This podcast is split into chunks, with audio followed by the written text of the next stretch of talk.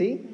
Bueno, gracias hermanos, gracias. Entonces, sábado 12 para domingo 13 a partir de las 9 de la noche, amén. Bueno, eh, hemos estado hablando, hermanos amados, acerca de, la sanidad, eh, de la oración por la sanidad. La semana pasada vimos la ubicación de la enfermedad, ¿verdad?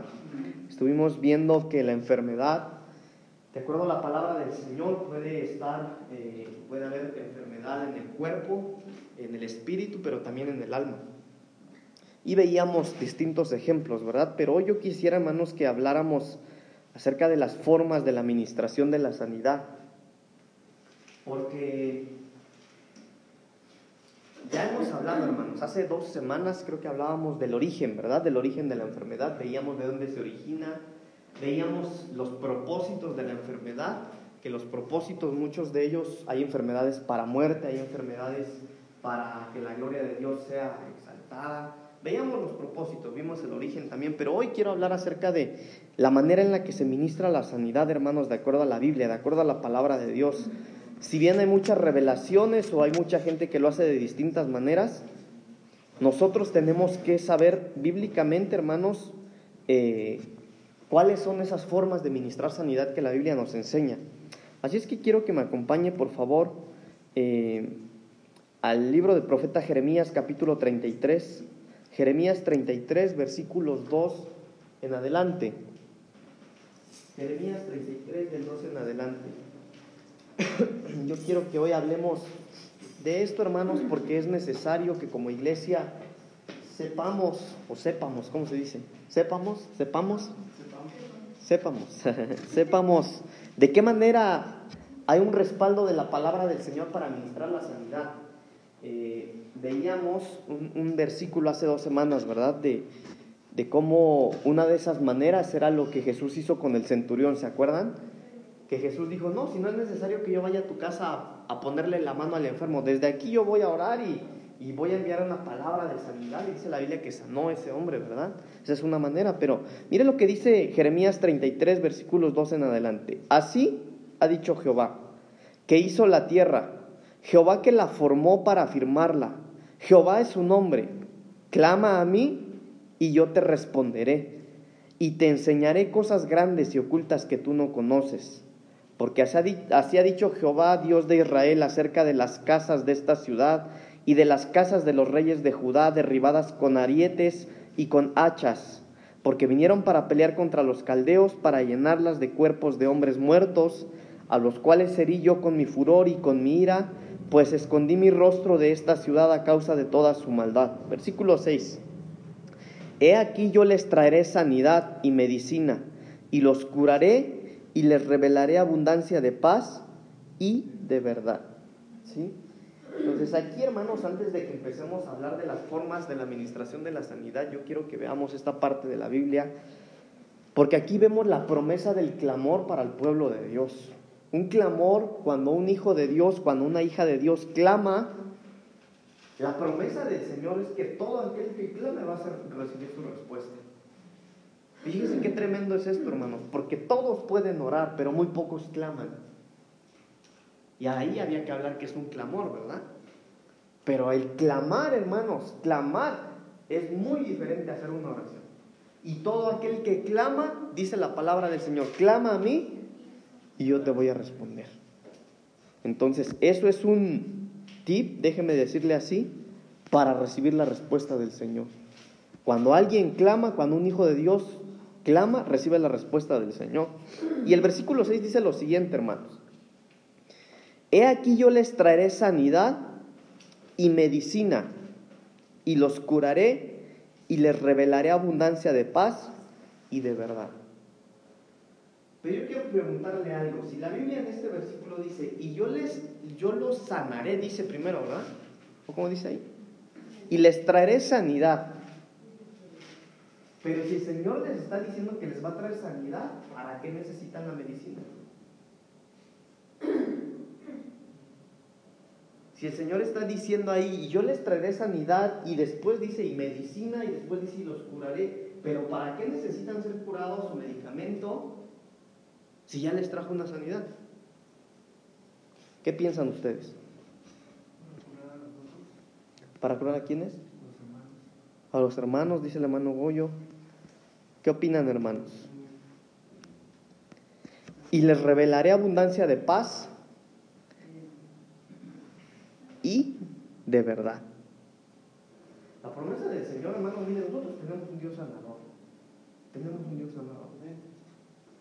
Pero tenemos que ser gente de fe. Nosotros tenemos que tener fe, hermanos. Sin fe es imposible agradar a Dios. Tenemos que ser gente de fe. Sí. Entonces se podría decir que esto es como, o sea, la medicina es como para la gente que no tiene tanta fe. Porque dice que hay diferentes, diferentes. Este, sí, hay medidas de fe. Hay medidas de fe. De. Pero miren, hermanos, yo, yo podría decirles, hay gente que, que cree, hermanos. ¿Sabe que la mayoría de, de, de gente que es sanada, ¿cómo se lo explico? Miren, hermanos, uno a veces cuando ve una administración o una predicación, uno tiende a ver el vaso, uno tiende a ver el predicador, a la gente que está ministrando. Y uno no ve la esencia, uno no ve el mensaje, uno no ve lo que está dentro, que es el Señor que nos está hablando. Y a veces, hermano, la gente sana, no por lo bueno que sea el ministro, sino por su fe. Entonces nosotros tenemos que ser gente de fe, hermanos. Mire, déjeme avanzar porque si no, no voy a acabar el tema, ¿verdad? Pero mire lo que dice Isaías capítulo 53. Isaías capítulo 53, versículos 4 y 5. Dice la palabra del Señor, ciertamente llevó Él nuestras enfermedades y sufrió nuestros dolores, y nosotros le tuvimos por azotado, por herido de Dios y abatido. Mas el herido fue por nuestras rebeliones, molido por nuestros pecados. El castigo de nuestra paz fue sobre él, y por su llaga fuimos nosotros curados. Ahora, eh, si nosotros leemos esta parte de la Biblia, hermano, veamos que hay algo, veamos que hay algo. La Biblia no dice por sus llagas vamos a ser curados, sino que ya fuimos curados. Es decir, hecho está ya nuestra sanidad. Nuestro problema eh, físico, nuestra enfermedad, ya está pagada, hermano. Eso ya está hecho. Solo está en nosotros el adquirirla, el tomarla. ¿Cómo se toma? Con fe. Con fe. Ahora, pero también veíamos, ¿verdad? Que Dios no va a sanar a todos. Incluso no sé si llega ahí, hermanos, porque ya les hablé mucho de la sanidad, pero hay versículos de la Biblia, hay un hombre que se llama Asa, que dice que murió. ¿Y sabe por qué murió? Así lo dice la Biblia. Mire, déjenme ver si lo encuentro. Bueno, no, ahí se lo dejo. Asa murió y cuando la Biblia dice que Asa murió, dice que Asa murió por ir primero con los, con los médicos y no por ir con Jehová. Y murió. Y uno podría decir, híjole, hermano, no es malo ir al doctor, porque yo voy al doctor, al menos yo voy al doctor. Raro, pero voy al doctor. Pero hay gente que no va al doctor y es aceptable. Porque no todos tenemos una misma fe. Pero nosotros sí tenemos que tener fe. Tenemos que tener fe, hermanos. Fe eh, para ser salvos, fe para creer en Cristo. Nosotros creemos en el Señor por fe. Estamos aquí porque tenemos fe. Los católicos, cuando entra un católico a este lugar, espera ver imágenes como en sus iglesias de ellos, hermano. Ellos han de preguntar, bueno, ¿y aquí a quién adoran? ¿A quién le cantan? Si no hay, no hay nada, ni una imagen, ¿verdad? Pero estamos nosotros aquí por fe. Se necesita fe para creer en, en Jesucristo, el Hijo de Dios. Se necesita fe para ser salvos, somos salvos por fe. Se necesita fe para ser arrebatados, para creer que el Señor va a venir por nosotros. Pero para la sanidad se necesita fe. Necesitamos fe. Yo les decía el otro día, hay gente que tiene fe, pero para lo negativo. Incluso dentro de la iglesia, hermanos, hermanos, vamos a orar por el hermana Juanita que está aquí, que le detectaron el COVID, vamos a orar por ella. Y algunos por la banca, mm, no, no creo, ya no voy a venir porque ya dijeron que tiene COVID. Y tiene fe, pero tiene fe que Dios no lo puede sanar, pero tiene fe. Entonces nosotros tenemos que tener fe en Dios, hermanos. Entonces, mire, yo le estoy hablando de un fundamento bíblico para que usted sepa, sepa y tenga la certeza de que Dios sana. Sana, hermanos. Nuestro Señor es un Dios sanador. ¿Sí? Mire, Hechos capítulo 10, versículo 38. Hechos 10, 38.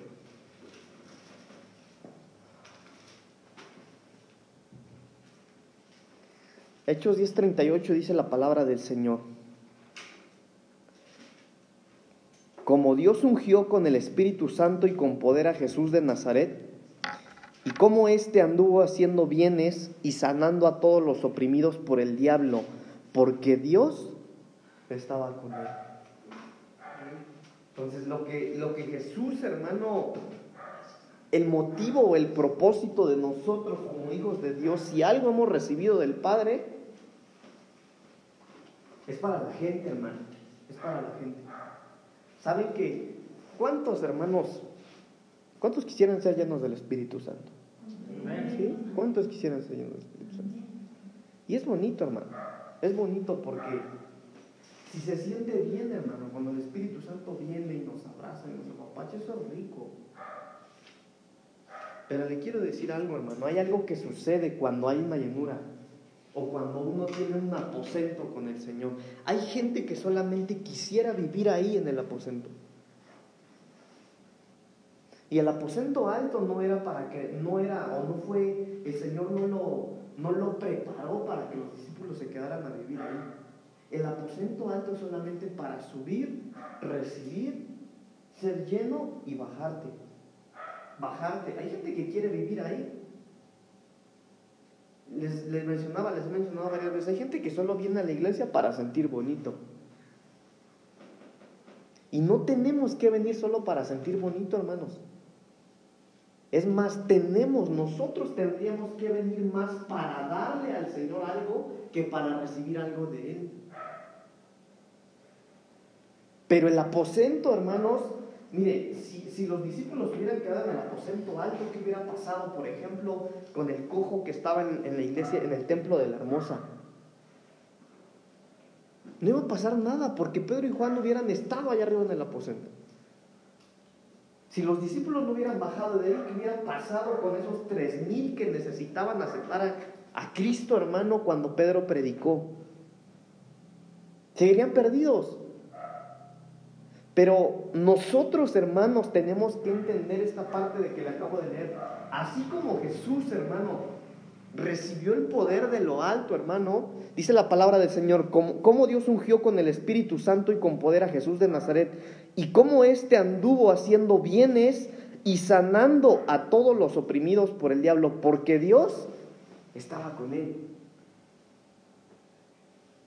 ¿Cuántos aquí quisieran tener un don de sanidad, hermanos? ¿Cuántos? ¿Cuántos de verdad? ¿Quién no ni levante la mano? ¿Cuántos quisieran, hermanos, que el Señor los usara en sanidad? ¿Sí?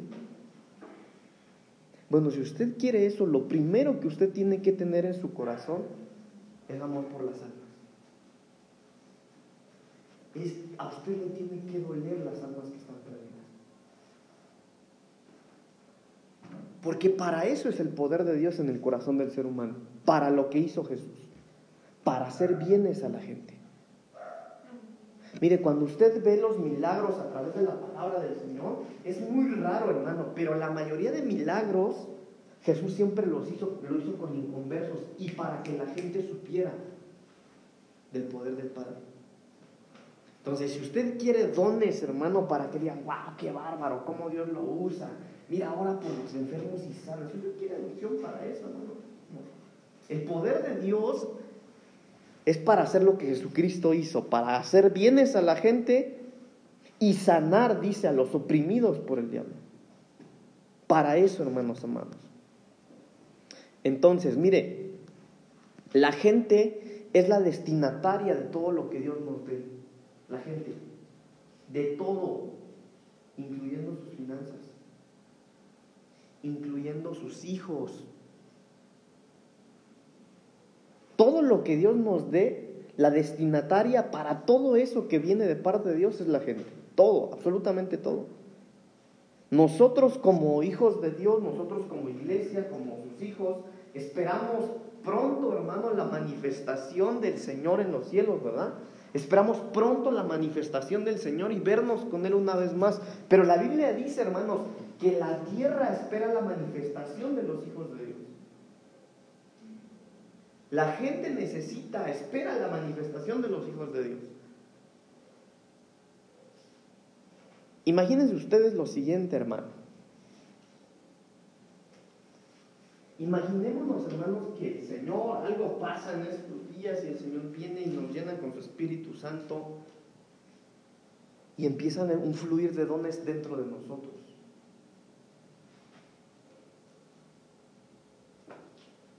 Cuando nosotros recibimos esa llenura del Espíritu Santo y nosotros empezamos a activar los dones del Espíritu Santo, puede ser don de sanidad, puede ser muchas cosas, hermano, todo el poder del Señor. Cuando nosotros lo empezamos a activar y a vivir, esa es la manifestación que la tierra espera de nosotros.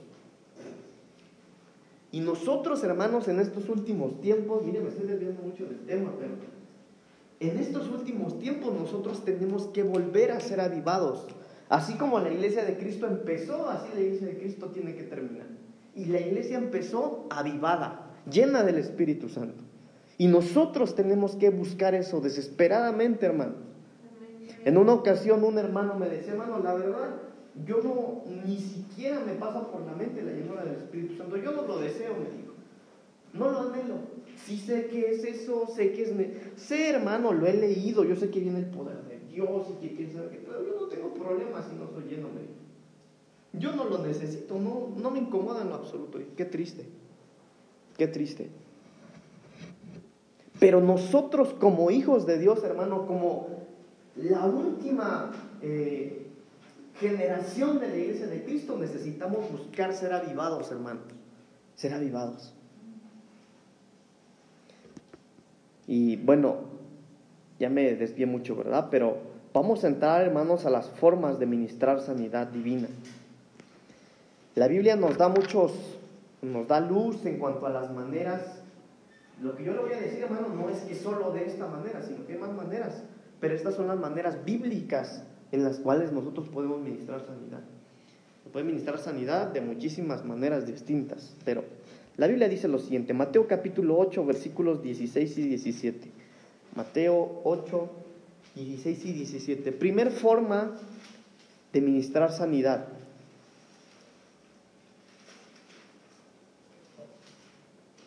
Mateo capítulo 8, 16 y 17. Dice la palabra del Señor. Y cuando llegó la noche, trajeron a él muchos endemoniados, y con la palabra echó fuera los demonios y sanó a todos los enfermos, para que se cumpliese lo dicho por el profeta Isaías cuando dijo, él mismo tomó nuestras enfermedades y llevó nuestras dolencias. ¿De qué forma aquí Jesús echó fuera los demonios y sanó a los enfermos? Con la palabra. Entonces, lo primero que nosotros necesitamos es conocer la palabra, La Biblia, ¿verdad? Cuando hablamos de la palabra estamos hablando de la Biblia. La Biblia por sí sola, hermanos, eh, y hablo de, no de, del libro o de lo que usted tiene en su teléfono, en su tableta, hablo de, la letra, del texto. La Biblia por sí sola, hermanos, tiene poder sobre nosotros. Y esta parte de la Biblia, la primera forma, hermano, de ministrar sanidad y de echar fuera los demonios, es otro tema, pero es la palabra. No que usted quise agarrar a Biblia, o son endemoniados, Pero uno necesita conocer la Biblia. ¿Saben que por no conocer la Biblia a veces cometemos muchos errores? A veces, eh, por no conocer la Biblia, hermano, a veces nos aferramos a cosas que ni siquiera están escritas en la Biblia, solo porque alguien lo hace así o porque alguien lo dijo así, o porque alguien me lo enseñó así. Pero ¿qué dice la Biblia, hermano?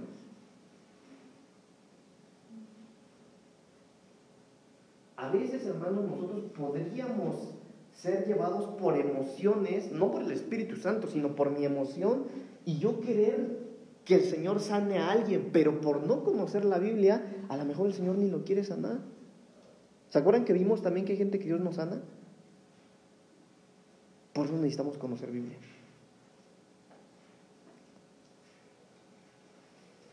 Bueno, Marcos capítulo 16, versículos 17 y 18. Vamos a ver otra forma, hermanos. Marcos 16, 17 y 18.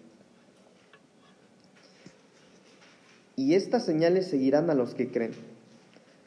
En mi nombre echarán fuera demonios hablarán nuevas lenguas, tomarán en las manos serpientes, y si bebieren cosa mortífera no les hará daño.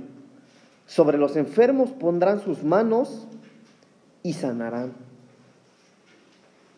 La segunda forma que vemos en la Biblia es por medio de la imposición de las manos. Mire, mírese sus manos, hermano. Véase sus manos. Algunos las tenemos maltratadas por nuestro trabajo, otros suavecitas. Pero por esas manos, hermano, por sus manos, por las manos que el Señor le creó. Ahora, miren lo interesante, hermano. Usted puede parecerse a su hermano, a su papá, a su mamá, pero cuando el Señor a usted lo creó, rompió el molde. No hay nadie que sea como usted, nadie.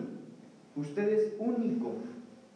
Y a través de esas manos, hermano, el Señor puede sanar enfermos. Ni una vez.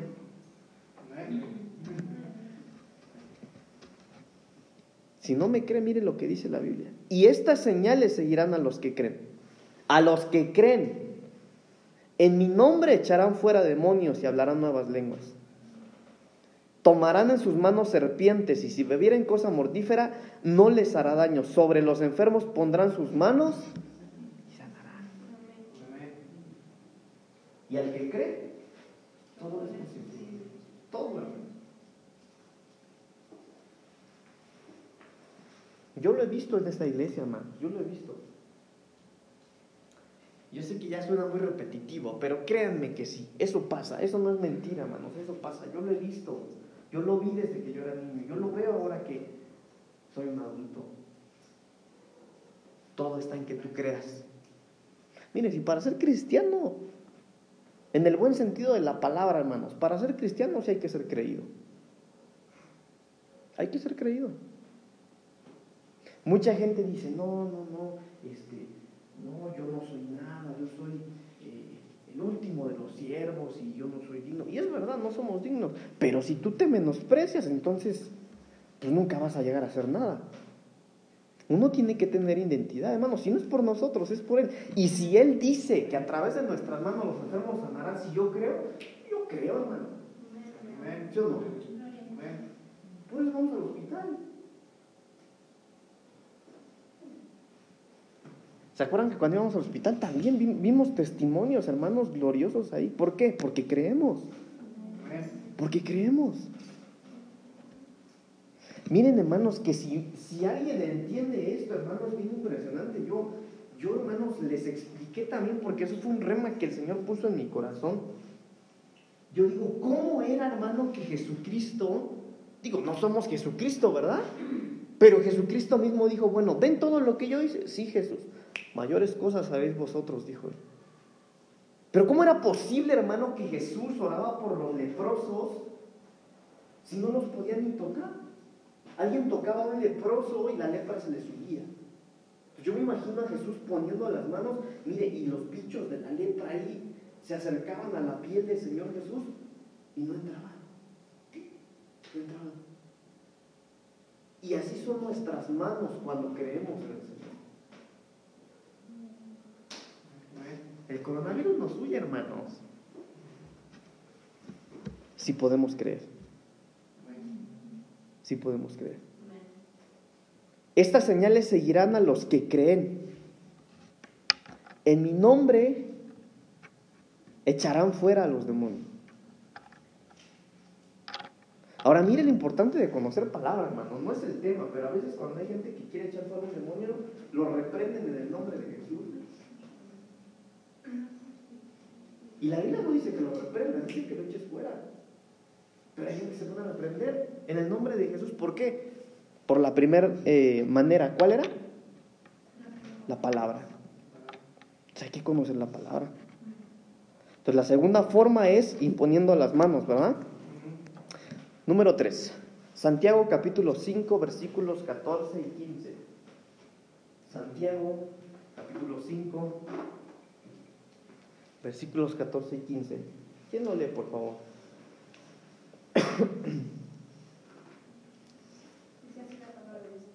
¿Está alguno enfermo entre vosotros que hable de las oraciones de la iglesia y oren por él, ungiéndole con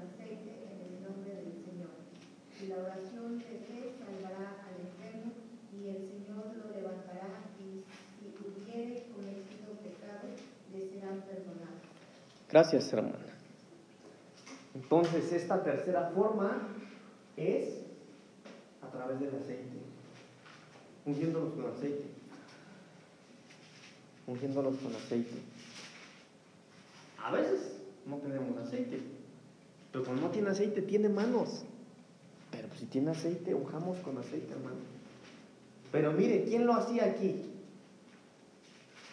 Si alguno está enfermo, ¿qué dice? Llaman a los ancianos. También eso es bien importante, hermanos. Mire, por ejemplo, nosotros tenemos que usar las herramientas que el Señor nos pone delante, hermano. Nosotros tenemos que reconocer la autoridad del Señor. Y cuando hablo de la autoridad del Señor, hablo de la autoridad puesta por el Señor también. Empezando por nuestro pastor. Porque Él es nuestra autoridad máxima acá en la iglesia. Y de ahí los que seguimos, hermanos. Pero podría ser, hermano, por eso vuelvo al punto, ¿verdad? Hay que conocer la palabra. Más adelante vamos a hablar de eso, de quiénes pueden ministrar sanidad y quiénes no. Pero podría ser, hermano, que yo por mi no, no, yo me la sé no necesito ni al pastor. Cuidado, hermano. Cuidado. Más adelante esperemos que, llego, que lleguemos ahí, pero a veces por nosotros sentirnos fuertes, hermano, y por no tomar en cuenta nuestra cobertura, yo puedo hablar por Saúl y él sana, pero su enfermedad se me pasa a mí.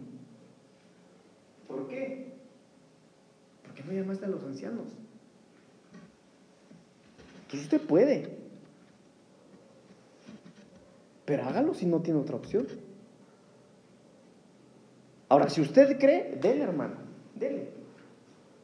Mire, por ejemplo, hermano, yo le voy a decir algo. Por ejemplo, si en la iglesia algún día llega alguien que, no sé, que, tú, que tiene, que viene recién llegando a la iglesia, quiere congregarse y descubrimos en una consejería que ese hermano necesita ser ministrado, por ejemplo, en el aspecto de sus finanzas. Le va mal en las finanzas, hermano. Y yo tengo en la iglesia, por ejemplo, por ejemplo, si yo tengo en la iglesia a alguien que tiene muy buenas finanzas, que sabe administrar, que tiene negocios, que le va bien, él es el indicado para orar por el que necesita buenas finanzas. Pero la Biblia dice que los ancianos, sí, porque los ancianos van a saber qué hacer. No porque ellos solamente puedan ministrarlo, porque ellos tienen la sabiduría para delegar. ¿Sí me voy a entender, hermano? Ahora, mire, si usted viene con los ancianos, los ancianos pueden decirle, ah, no se preocupe, hermana, no se preocupe, hermano. Yo voy a orar por ti para que tú vayas y ores, pero ya nos habilitaron. Pero nosotros tenemos que entender que nuestros ancianos o que nuestra cobertura es a quienes tenemos que recurrir. Por ejemplo, hermano, de verdad, esto es muy grave porque a veces nosotros, eh, como ovejitas, estamos padeciendo de cosas, hermano, por habernos metido en algo que Dios no nos mandó a hacer. Quisimos por amor a la gente o por amor a las ovejas, oramos por alguien y ese alguien sanó tal vez, pero inconscientemente yo me enfermé. O por otro lado ya recibí un ataque, claro, pues si te metiste a pelear batallas y sin cobertura. Entonces tenemos que tener cuidado, hermano. Pero la tercera forma es ungiéndoles con aceite, ¿verdad? Recordemos siempre, hermanos, que tenemos que tomar en cuenta nuestra cobertura, orar y con aceite. Siguiente forma, Lucas capítulo 8, versículos 43 en adelante. Lucas 8, 43 en adelante. Anote sus citas, hermano, grábese todo esto, porque en la iglesia estamos eh, ya, de hecho ya está un departamento que se llama Visita a los enfermos, y esto es lo que necesitan los que andan visitando a los enfermos, ¿verdad? Entonces hay que tener palabra nuestra, en nuestro corazón y en nuestra mente. Lucas capítulo 8, 43 en adelante. Pero una mujer que padecía de flujo de sangre desde hacía 12 años, que había gastado en médicos todo cuanto tenía y por ningún motivo había podido ser curada, se le acercó por detrás y tocó el borde de su manto y al instante se detuvo el flujo de sangre. Entonces Jesús dijo, ¿quién es el que me ha tocado? Y negando todos, dijo Pedro y los que estaban con él, Maestro, la multitud te aprieta y oprime y dices, ¿quién es el que me ha tocado? Pero Jesús dijo, alguien me ha tocado, porque yo he conocido que ha salido poder de mí. Entonces cuando la mujer vio que no había quedado oculta, vino temblando y postrándose a sus pies, le declaró delante de todo el pueblo por qué causa le había tocado y cómo al instante había sido sanada. Y él le dijo, hija, tu fe te ha salvado. Ve en paz.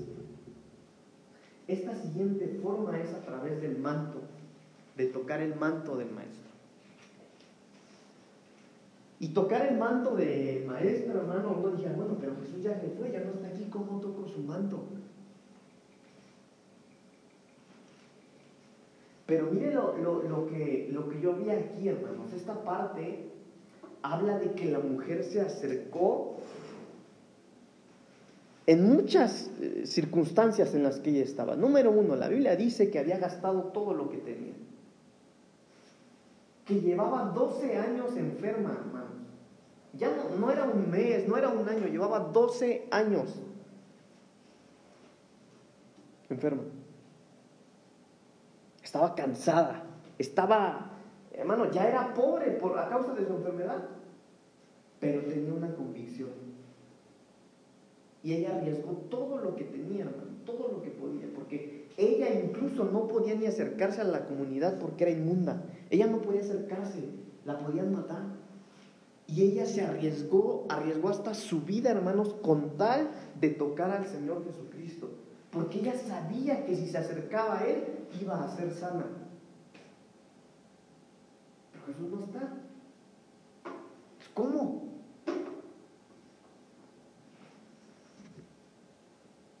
acercándonos a Él. Podemos todavía tocar el manto del Señor, teniendo una intimidad con Él, entendiendo, hermano, que si el Señor no interviene, quién sabe qué va a pasar. Pero si nos acercamos con tal convicción de, no, yo sé que si me meto con el Señor, pero meterse con el Señor, hermano, no sé, ayuno, oración, no lo sé pero que de verdad nosotros desesperadamente busquemos al Señor de tal manera de decir, bueno, esto es de vida o muerte, yo tengo que tener una intimidad con Él. Y aquel o aquella que alcance a hacer eso, sana. Y de eso hay muchos testimonios también. Esos son de los testimonios más comunes. Yo vine al Señor, conocí a Cristo y sané. Porque tocaron el manto. Tocaron el borde del manto del Señor. Aquel que se acerca con fe es sano. Por eso cuando uno ora por sanidad por alguien, lo primero que uno, bueno, al menos yo lo hago. Yo le pregunto si tiene fe o si cree. Si no, no pierdo mi tiempo. ¿Para qué oro, Se necesita fe. Tú puedes tener mucha fe, pero si el que por el que vas a orar no tiene fe, en vano. Pero Jesús le dijo en el 48, tu fe, tu fe te ha salvado se acercó con fe. Pero hay algo más en cuanto al manto. Ahora, quiero que me preste atención aquí porque no quiero que salga diciendo hoy que es una herejía lo que le voy a decir. Pero el apóstol Pablo también sanaba a través de los mantos. Mire lo que dice la Biblia, Hechos capítulo 19, versículo 11 en adelante. Hechos 19, del 11 en adelante. ¿Es igual del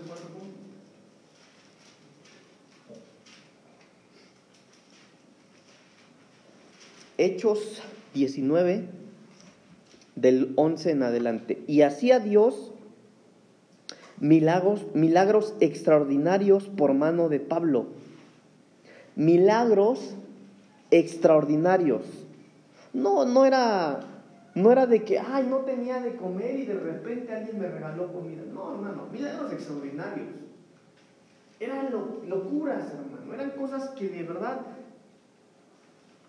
eran difícil de creer, ¿verdad? Difícil de creer. Y hacía Dios milagros extraordinarios por manos de Pablo. Versículo 12. De tal manera que aún se llevaban a los enfermos los paños o delantales de su cuerpo y las enfermedades se iban de ellos y los espíritus malos salían. Pero algunos de los judíos exorcistas ambulantes intentaron invocar el nombre del Señor Jesús sobre los que tenían espíritus malos, diciendo, os conjuro por Jesús el que predica Pablo. Había siete hijos de un tal Ezeba, judío jefe de los sacerdotes, que hacían eso, pero respondiendo el espíritu malo dijo a Jesús, dijo, a Jesús conozco y sé quién es Pablo, pero vosotros quién sois? Y el hombre en quien estaba el espíritu malo, saltando sobre ellos y dominándolos, pudo más que ellos, de tal manera que huyeron de aquella casa desnudos y heridos. Pero ¿cómo sanaba aquí mi tocayo, hermanos? Con trozos de su ropa, prácticamente. ¿Sí? ¿Cómo? ¿Cómo se imaginan ustedes a Pablo? Sanando. ¿Qué dice la Biblia? Ayúdenme, hermanos, ayúdenme. ¿Cómo puede interpretar eso? Yo supongo que era tanta la fama de Pablo que la gente pues sabía, ¿no? Que le pedían que parara por sus enfermos o algo así. Y pues Pablo entre tanto trabajo decía, pues no puedo, pero supongo que alguien una vez le agarró el, el vestido y le cortó un cacho, Pablo se lo. Sí, porque, y no fue una vez, porque dice, de tal manera que aún se llevaban a los enfermos los paños o delantales de su cuerpo. Paños y delantales de su cuerpo. Y las enfermedades se iban de ellos y los espíritus malos salían. Ahora mire, hermano, solo estamos hablando de la sanidad, pero aquí está hablando mucho también de la liberación, que ese es otro tema. Pero mire, prácticamente lo que yo veo, díganme por favor si no están de acuerdo, no se salga criticándome o diciendo que no está, que yo dije una herejía, hermano. Pero según lo que yo veo en la Biblia, nosotros podemos, los ministros, los sacerdotes de esta casa, podemos orar por un paño, lo ungimos, oramos por él, y usted va, lo pone sobre el enfermo y ese enfermo va a sanar. Si usted ve eso o no, díganme. ¿Sí o no, hermanos, hermanas? ¿Sí? ¿Todos? No, no los veo muy convencidos a todos. Eso enseña la Biblia, hermano. Ahora, estoy hablando de las maneras bíblicas. Porque yo he visto, hermano, cómo sana gente de locuras que hacen ministros y sanan. Y ministros de Dios, hermano, no charlatanes. Pero yo estoy hablando solo de las maneras bíblicas.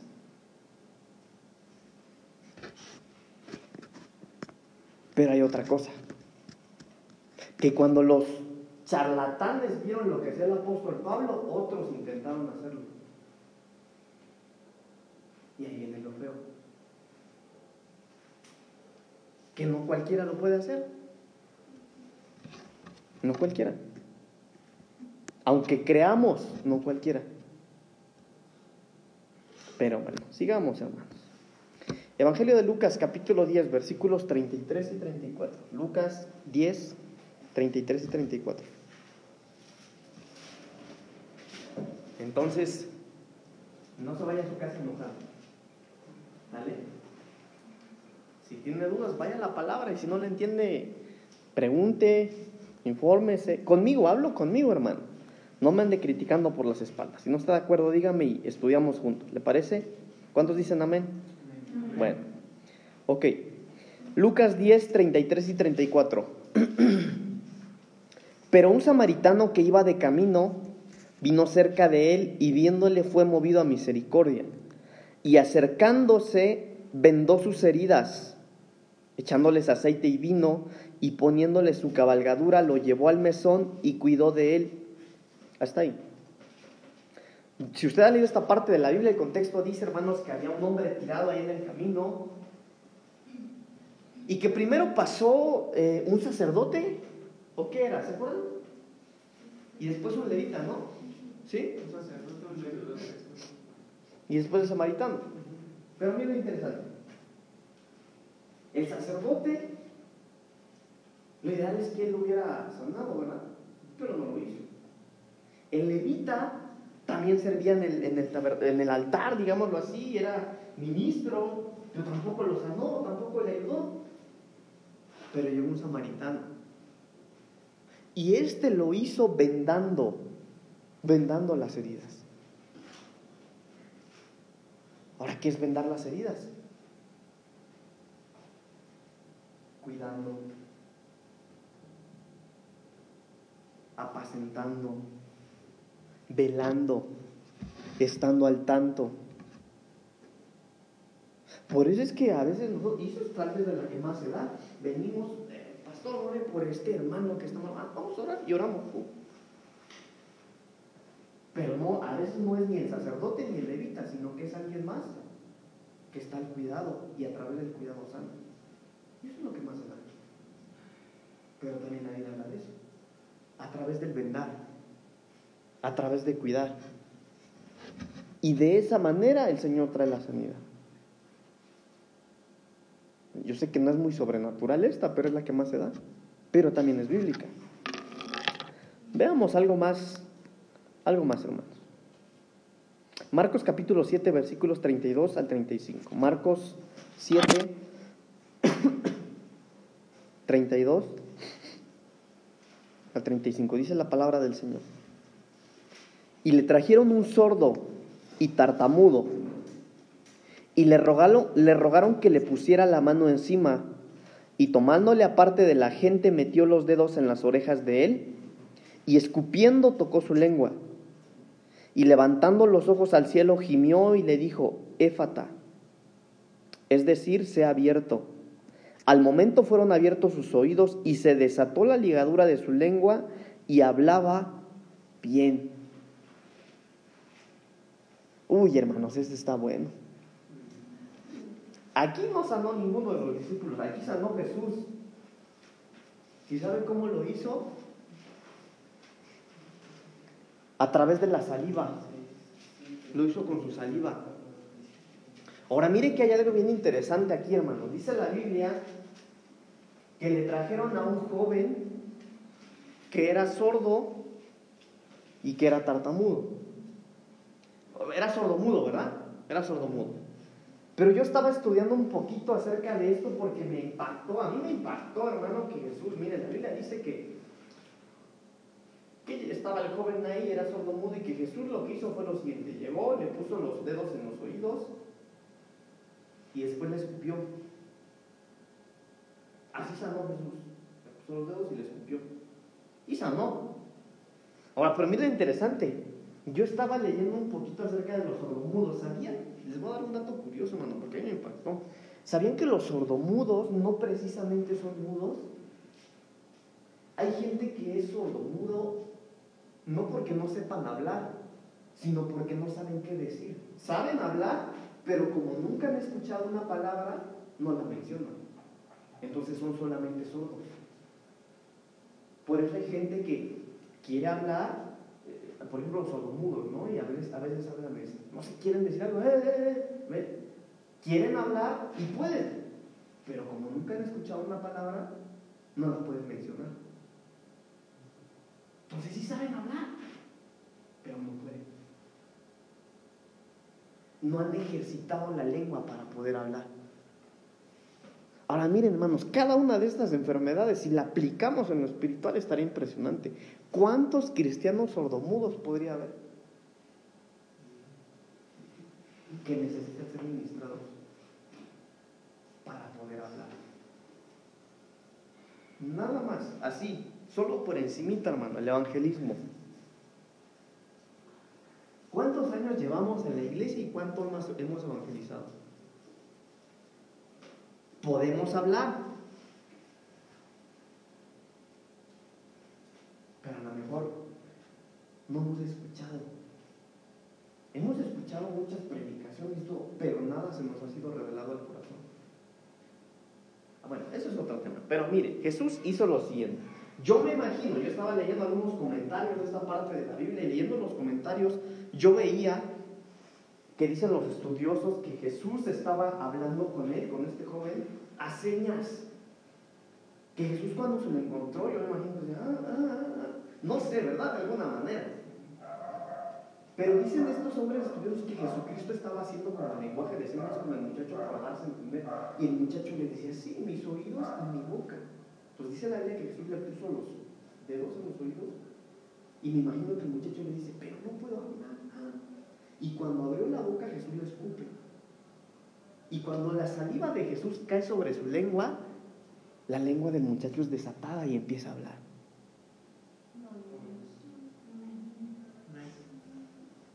Esos no son buenos modales, ¿verdad? Imagínese usted, pastor, ore por mí, claro que sí, abra la boca. Pero Jesús así sanó, hermanos.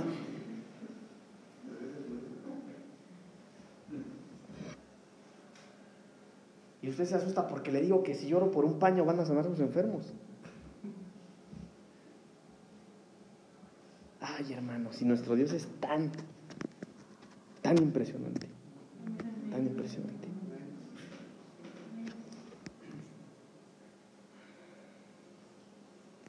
Este joven no sabía hablar por no saber oír. No sabía hablar. Podía, pero no sabía por no oír. Por eso cada vez que usted lee su Biblia, hermano, cada vez que usted viene a la iglesia y hay una predicación, con todo su corazón pídale al Señor que la palabra le sea revelada. Con todo su corazón. Porque si nuestra, la palabra de Dios es revelada en nuestro corazón, entonces vamos a tener de qué hablar. Miren, les voy a contar una experiencia que yo tuve. Yo por muchos años estuve predicando en distintos lugares, hermano. Mucho, yo predicaba mucho. Yo creo que de cuatro semanas que trae el mes, mínimo tres estaba predicando en una iglesia. Anduve predicando en muchos lugares, lejos y cerca. Porque tenía de qué hablar. Pero me descuidé. Dejé de orar, dejé de ayunar, caí en pecado. Y automáticamente pareciera ser que todos los pastores que me invitaban me dejaban de invitar. Yo decía, ¿cómo? Yo sabía que estaba mal, pero ellos no. ¿Saben qué es lo que pasó? Que Dios supo que ya no tenía nada que decir. Y el Señor cerró las puertas. Con el paso del tiempo, bendito Dios, me restauró el Señor, me volvió a levantar, y las puertas abrieron y el Señor me lleva, hermanos porque hay de qué hablar. Pero para que haya de qué hablar, hay que aprender a oír. Y eso es solo una aplicación espiritual que podríamos darle a esto. Pero sigamos, hermano. Juan capítulo 9, Evangelio de Juan capítulo 9, versículos 4 al 7.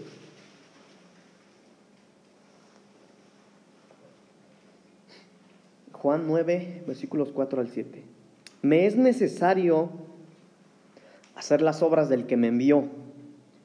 Entre tanto que el día dura, la noche viene, cuando nadie puede trabajar. Entre tanto que estoy en el mundo, luz soy del mundo. Dicho esto, escupió en tierra e hizo lodo con la saliva y untó con el lodo los ojos del ciego y le dijo, ve a lavarte al estanque de Siloé, que traducido es enviado.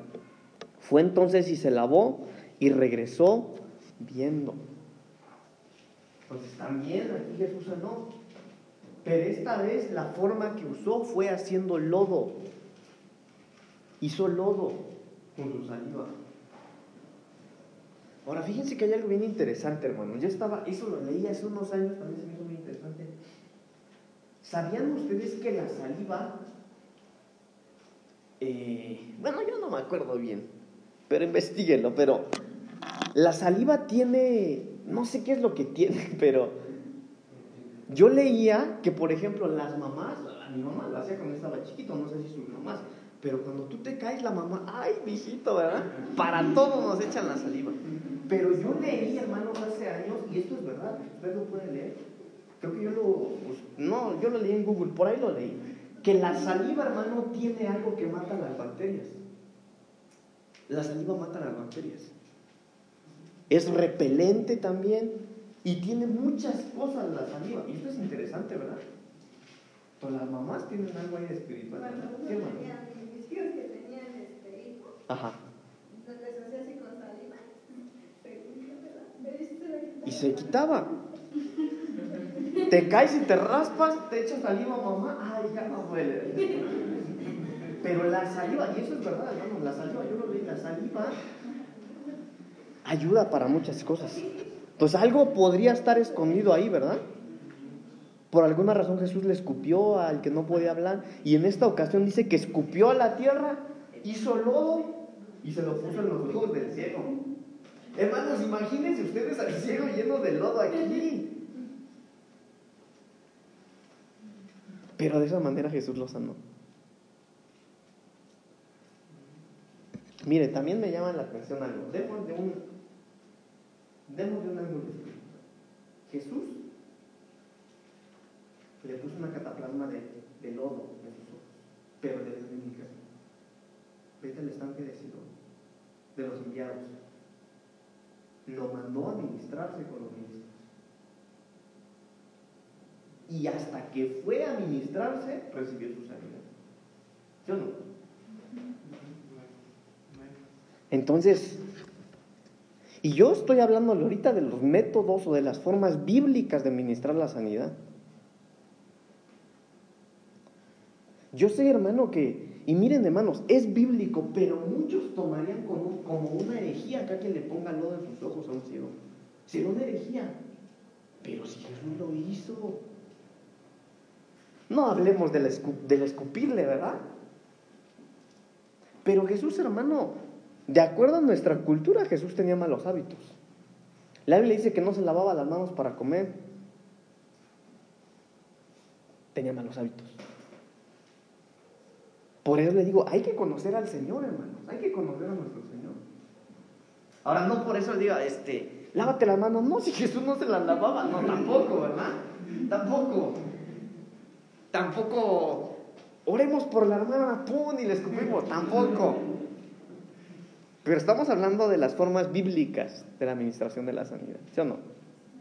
Bueno, si le pido oración por mí, no vaya a escupir nada más, por favor. Lucas capítulo 10, versículos 30 en adelante. Lucas 10, del 30 en adelante. Dice la palabra del Señor. Respondiendo Jesús dijo, un hombre descendía de Jerusalén a Jericó. Creo que este ya lo vimos, pero aquí es otro elemento. Cayó en manos de los ladrones, los cuales le despojaron, e hiriéndole se fueron dejándole medio muerto. Aconteció que descendió un sacerdote por aquel camino y viéndole pasó de largo, asimismo un levita llegando cerca de aquel lugar, y viéndole pasó de largo, pero un samaritano que iba en camino vino cerca de él, y viéndole fue movido a misericordia, y acercándose vendó sus heridas, echándoles aceite, y vino, y poniéndole en su cabalgadura lo llevó al mesón y cuidó de él. Otro día al partir, sacó, sacó dos denarios y los dio al mesonero y le dijo, cuídamele, y todo lo que gaste de más yo te lo pagaré cuando regrese. Y esta forma de ministrar es con el vino. Es con el vino. ¿Se acuerdan que hemos hablado, hermanos, de enfermedades en el cuerpo, enfermedades en el alma y en el espíritu? Pues aquí podría haber una, yo veo ahorita lo estoy viendo, podría haber una sanidad de una enfermedad en el alma con el vino. Y hablamos el vino desde una perspectiva espiritual, ¿verdad? Porque no le va a traer un vino a, alguien que padece de alcoholismo, por ejemplo. ¿Estás mal, hermano? Te traje, échate una cuba conmigo. Tómate esta botella conmigo, le voy a decir. Pero alguien que tiene una enfermedad en el alma se puede curar con vino. ¿Sí me entienden lo que les trato de decir? ¿Sí? ¿Cómo? A ver, con alegría. Con alegría. Con gozo. Porque eso es el vino. Con el Espíritu Santo. Y eso sería sanar una enfermedad del alma. Miren hermanos, yo nosotros tenemos que ser cristianos, hermano, que vayamos no a alimentar las malas noticias. ¿Saben qué significa el Evangelio? ¿Qué es el Evangelio? ¿Qué significa la palabra Evangelio? Buenas nuevas. Buenas nuevas. ¿Qué más? Bueno, ¿qué significará buenas nuevas? Buenas noticias. Buenas noticias.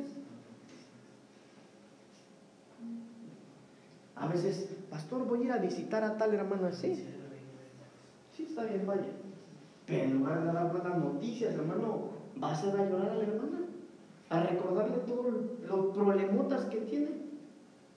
No, si va eso, mejor no vaya. Vaya a curar con vino. Hermano, vayamos a llevarles buenas noticias. Está como lo que, pastor, voy a dar mi testimonio el domingo. ¿Qué testimonio, hermano, si pasan a quejarse de todo? Pero dicen que son testimonios. No es crítica, hermano. Pero hay que tener vino. Entonces nosotros tenemos que aprender a curar con vino. Si vemos que uno se siente mal, hermano, ¿cómo estás? Digo, no le va a contar un chiste, pero dele buenas noticias. Vente, hermano, vamos a orar, vamos a orar. Y eso es curar con vino. Amén. Muy bien, veamos la última, porque ya llevo una hora. Juan capítulo 6, versículos 56 y 57. Juan 6, 56 y 57. El que come mi carne y bebe mi sangre, en mí permanece y yo en él. Como me envió el Padre viviente y yo vivo por el Padre, asimismo el que me come, él también vivirá por mí. Y aquí estamos hablando de la Santa Cena. La Santa Cena sana, hermanos. Sana. Sana enfermedades. Mire, la Santa Cena sana enfermedades del espíritu, enfermedades del alma y del cuerpo. La Santa Cena.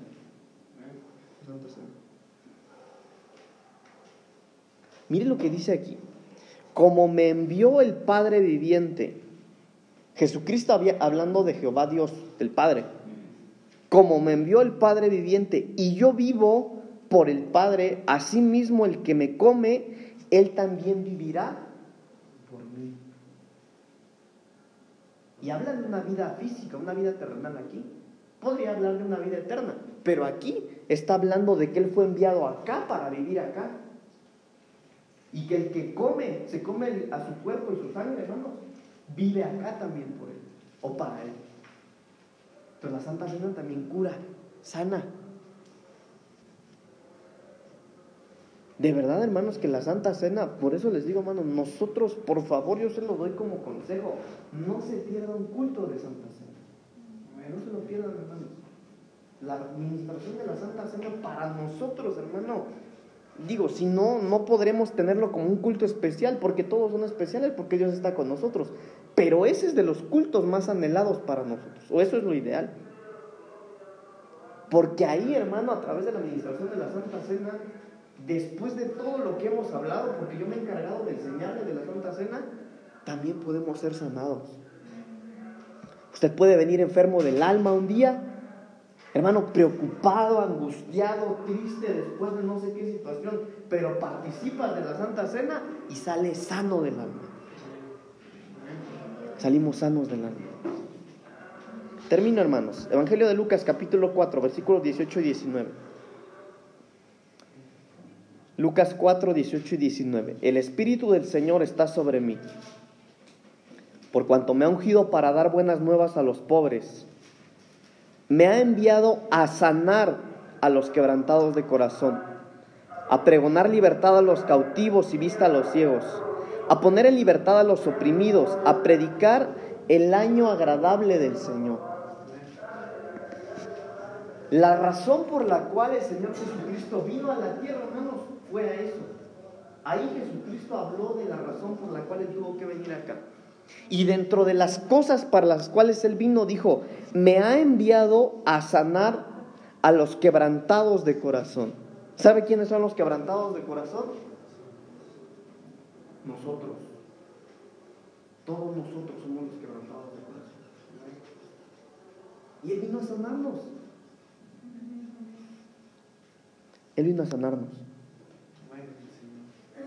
Pero acuérdese, la semana pasada hablamos de eso, creo que fue la semana pasada. Cuando Dios nos sana un cuerpo, tal vez tiene que sanar un alma o un espíritu. Porque cuando hay una alma o un espíritu enfermo, el cuerpo paga las consecuencias. Pero el problema no está en el cuerpo, sino tal vez en el espíritu la alma.